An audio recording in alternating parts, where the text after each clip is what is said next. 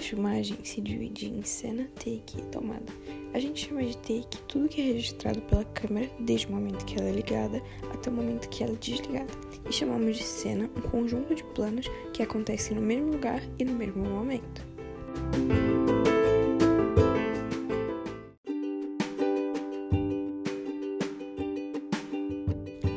Dentre os movimentos de câmera existem a panorâmica horizontal e vertical, travelling lateral, travelling frontal e travelling vertical também.